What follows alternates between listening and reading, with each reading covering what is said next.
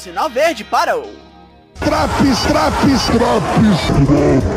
Eu sou o Douglasinho do Four Corners Wrestling Podcast. Este é o Monday Night Raw de 27 de fevereiro. Tem quase 10 minutinhos. É aquilo ali. Vamos veloz que hoje tem coisa. Let, let's go.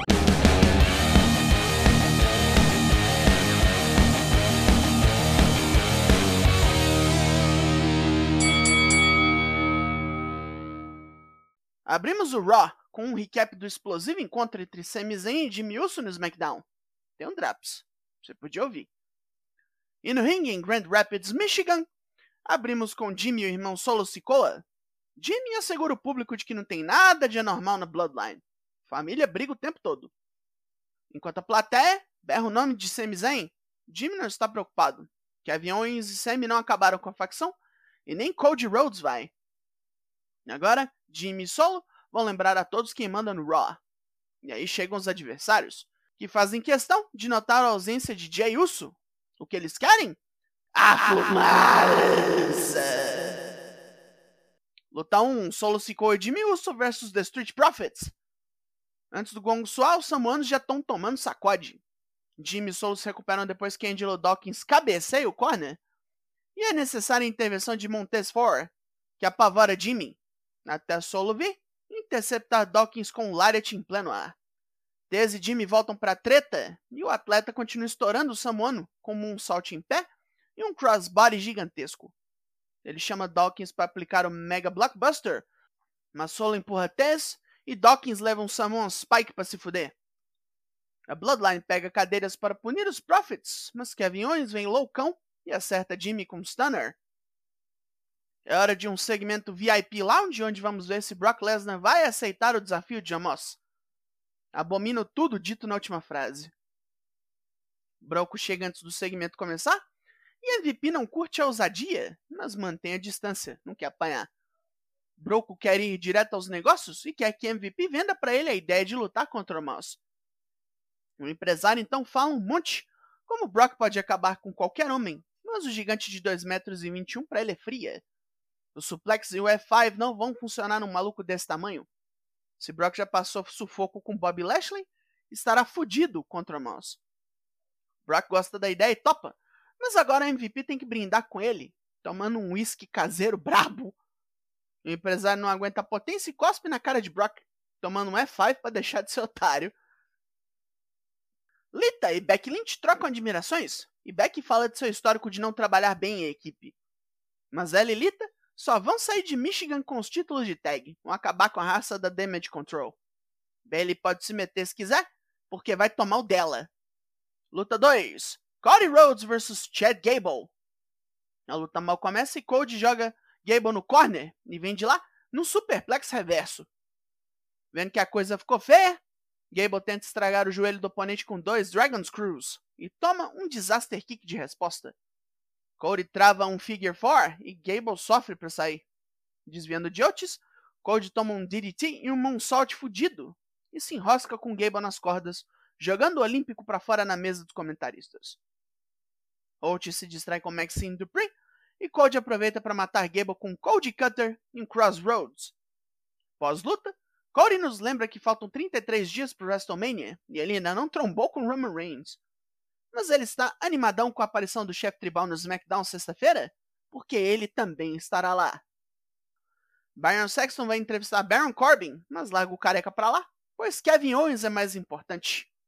O gordo declara novamente que seu objetivo é acabar com a Bloodline e fazer com que eles sofram as consequências de seus atos. Ele fará isso sozinho e não precisa de ajuda. A facção Judgment Day comunica suas próximas ações, Dominic vai escoltar Rhea Ripley até o SmackDown dessa semana e vai azucrinar seu pai de novo, como fez semana passada. Eba! Rhea vai passar o carro em Liv Morgan e já diz a Charlotte que é melhor ela aceitar que Rhea vai aniquilar seu reinado no Mania. E Finn Balor avisa Ed que não tem nada acabado entre eles, só quando Balor quiser, e ele propõe uma nova luta entre os dois no Mania. Maxine Dupree, Marseille, Mansoir trombam Otis na porta da enfermaria e dizem que querem ver uma luta dele hoje. E sai o gordo desesperado atrás de Adam Pearce para arranjar qualquer coisa. De volta ao ringue, Luta 3: Asuka versus Carmela. Carmela foge de Asuka igual o diabo da cruz, correndo de qualquer tentativa de apresamento. Mas toma o tornadão bolado de murros e chutes. Asuka erra um drapos das cordas e Carmela corre pro roll-up, alternando pro Cold of Silence, que a oponente reverte em sua chave de braço dupla para vencer. Asuka berra pra Bianca Belair aparecer. Ela acha ruim essa invocação, mas vem. Enquanto falava que tá empolgada para bater na japonesa, Carmela bate nas duas e sai correndo, falando que é melhor do que todas. E não dá nem tempo de outra coisa. Vamos que vamos. Luta 4: Piper Niven vs Candice LeRae. Piper já joga Candiça pra tudo que é lado e trava um Cobra Clutch quase letal. Ela mesma larga o golpe para bater mais e manda o oponente para fora do ringue. Nick Cross, que seguiu Candice até o ringue, distrai a ex-parceira e um roll-up safadíssimo pega Piper assim que ela volta ao ringue. É, mas catito. Johnny Gargano comemora a vitória da esposa e diz que Otis o chamou para um quebra-pau todo desesperado. Gargano lembra que apanhou pro gordo e quer tirar isso aí a limpo. A Judgment Day vem ver isso, um bosta não dando entrevista. Gargano fala que os góticos já tiveram sua cota de atenção hoje e se estranha com Finn Balor. Se Otis não matar Johnny hoje, Balor termina os serviços próxima segunda. É hora do Miss TV, onde ele revela o que tinha no envelope dourado. O nome do apresentador do WrestleMania. Ele mesmo. Quem a gente esperava? Logan Paul?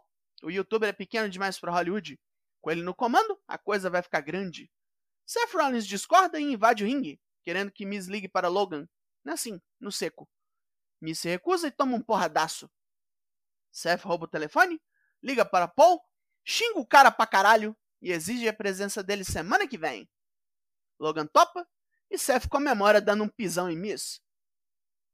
A Damage Control não tem a mínima preocupação com e Lita. Duplas de ocasião não tem chance com um time cheio de experiências como Io Sky e Dakota Kai. Um time com história e legado. As duas idiotas vão testar isso e se fuder. Austin Fury chega logo depois querendo respeito, pois todos continuam falando só de John Cena, que volta semana que vem. Fury respeita Cena, de verdade, mas quer receber o mesmo respeito que oferece. Oferecer a mão na tua cara. Próximo combate: Luta 5: Bob Lashley vs Elias. Elias só tem tempo de dar uma joelhada voadora que nem a bala tortuguita. É um spear e o Hurt Lock trava. Um minuto e meio disso. Volta Ezekiel. Rick Books continua tomando notas. Depois da luta, Lashley ainda tá de mau humor e manda Bray Wyatt tirar seu nome da boca. No telão, surge a antiga montagem Muscle Man Dance de Bray, agora com cenas de Lashley mostrando Mookie. No fim, Bray manda Lashley correr, deixando Battletoad ainda mais puto. Chelsea Green e Carmela vão gritar no ouvido de Adam Pearce. Chelsea ainda pelo engano da semana passada, Carmela porque quer uma luta com Bianca Belair. O careca foge das duas para atender o telefone, e elas estranhamente fazem amizade. Luta 6: Otis vs Johnny Gargano. Com Maxine Dupree e seus modelos assistindo, Otis começa mal, toma um ombrão aéreo e é chutado para fora do ringue. A diretora de arte anima o gordo, que cata Gargano em pleno ar e joga igual um saco de bosta nas barricadas. Os modelos atacam Gargano, que é salvo por Dexter Lumis. Otis toma um DDT no canto do ringue, um One Final Beat e acabou. Paul Heyman está apreensivo com Cody Rhodes aparecendo no SmackDown, mas quer vê-lo invadindo, atacando os portões da Ilha da Relevância para que Roman o expulse. Ele confrontará e será confrontado. E longas é hora do Main Event! Luta 7, Becky Lynch Lita vs Damage Control. Dakota Kai corre de Lita quase que imediatamente para não tomar um Twist of Fate. E Sky entra, apanha e toma um suplex duplo. Lita mete um Poetry in Motion nas duas e a coisa fica ruim para as campeãs. Continua assim quando Dakota toma um Diamond Dust de Becky e, e reage dando um Asai Moonsault alto pra cacete na irlandesa. Bailey começa a roubalheira distraindo o juiz com um dos cinturões de tag, enquanto as desafiantes tomam um pisão duplo. Trish Stratus vem que nem um tiro, desce a porrada em todo mundo. Lita planta as fuças de Io no chão e mete um Lita Salt nela, enquanto Dakota toma um Disarmor. Já era! Novas campeãs com fogos de artifício à vera. Fim de programa! Pontos positivos. Cody vai tomar a iniciativa e começar a parte final da preparação dele com Roman. Já não era sem tempo, hein? Os Profits hoje foram boi de piranha, mas pelo menos foi uma luta boa. E os títulos de tag feminino, mudando de mão, foi o certo, já que a Damage Control não fez porra nenhuma com eles. Bom que vão tentar outra coisa mesmo que com prazo de validade, né? Pontos negativos: umas lutas bem curtas e um squash bem feio hoje. Fora isso, vai ter mesmo Lesnar vs Omos e eu tô indignado. Carmela também não é grande coisa, mesmo que forcem ela goela abaixo nossa, né? E lá vai a Nick Cross pra outra parceria. Tá que pariu. Na nota desse Raw, é 6,5 de 10. E aterrissou no Rio, Draps. Foconas faz live toda terça e quinta sempre, lá no Twitch. E ainda tem drops como esse para todos os semanais. Envelope dourado ou não, tá entregue. Eu sou o Douglas Wing, nós somos o Four Corners Wrestling Podcast e eu volto na semana que vem. Logo mais tem mais e até!